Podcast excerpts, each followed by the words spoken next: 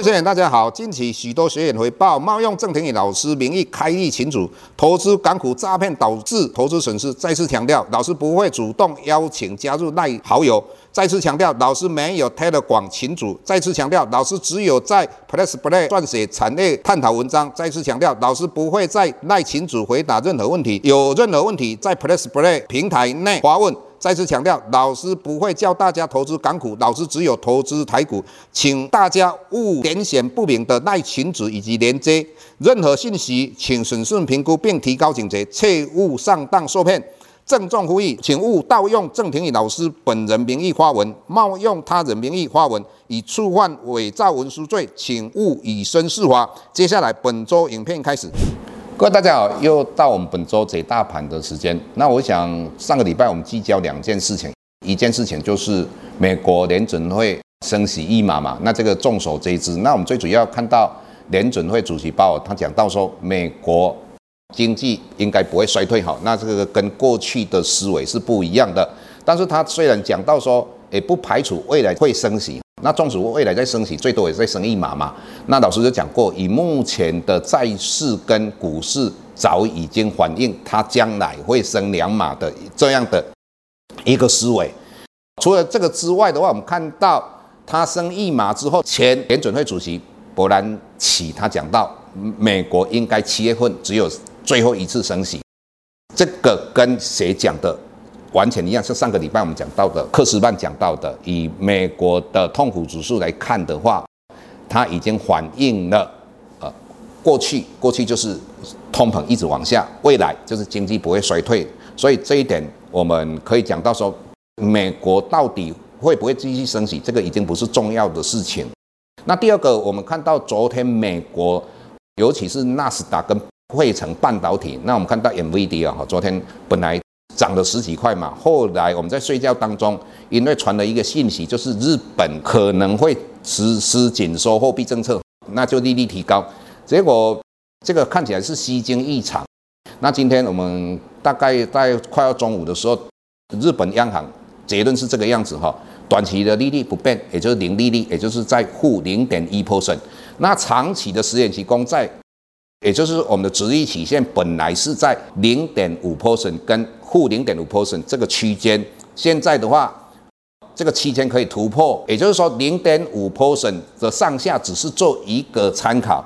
那这个当然是一件好事情，因为在这种状况之下的话，日本的央行就不用一直买自己的国家发行的债券嘛。那当然，这个唯一不好的一点就是说，它本身来讲，之前因为如果央行一直买债券，就代表它是大量的印钱嘛。那以目前比较有弹性，但是我个人认为啦，这个对于所谓的日本实施 QE 的影响微乎其微啦。所以长期如果它的殖利率继续往上升的话，这个一个很严重的问题，也就是说，日本过去十年、二十年来的通缩，好不容易这一次经济起来的，虽然说他们通膨大概三 percent。但是你要知道，如果直利率曲线真正把它放宽，这个这个问题来了，就是说，如果日本经济衰退呢，啊，这个我说实在，日本是不能承受的一个痛哈。那所以各位你就看一下这一件事情的话，为什么老师说微乎其微？你看到昨天汇成半导体纳斯达本来是大涨，后来拉回来嘛。那我们看到今天日本的股市本来跌了五百多点嘛，那收盘只有跌了一百五十三点。那你看到日元，日元的话，这个消息一公告之后，也就是说真正的结果还没出来之前，日本日元的话升值到一百三十八嘛，那之后的话也有贬到一百四十一。你现在看到美国四大指数的一个期货的话，我们看起来它都是涨的，所以也会告诉你这个信息已经反映在。不管是美国股市、日本的汇市、日本的股市、台湾的股市嘛，那台湾的股市为什么会抢？当然 AI 嘛。那我就一直跟各位谈到 AI，现在的话，不管广明、广达，之前老师是讲说它只是在，就是如同你到日本起飞而已，现在已经在空中当中。那空中当中的话，难免会遇到乱流嘛。我有时候有看到今天我们在电视上一些哦好朋友的分析师们，他们讲到说看到。面板啊在涨，他就讲说啊，这个 AI 的资金跑到面板，各位这个思维，我个人认为不不是很苟同。为什么？因为你要知道这两个产业要怎么样去比，你要知道 AI 这个产业它是一个世纪的一个大改革，它比网际网路，比苹果那个 iPhone 的手机，就智慧型手机，比那个所谓的电动车，它是更可怕的一个革命性的，所以我们。对于一个思维必须要一个正确，也就是说，这一次的 AI 会产生一个财务重分配。什么叫财务重分配嘛？各位，一九九二年网际网路的 PCMB，各位，如果你去刚开始的时候你去买这些个股，是不是赚大钱？但是只是你没有办法守住啊，这个是同样的思维了哈。所以你如果对于说啊哪些是真正的 AI 概念股，真正的哦，或是说老师对于未来的一个看法。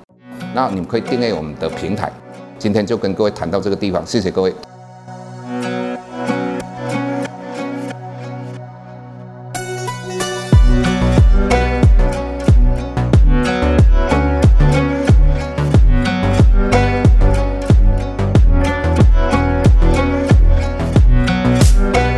下周台股个股当中，老师精选的十几档个股做重点分析。想要了解老师到底精选哪些个股，欢迎订阅 Plus Play 互惠内容。下周见。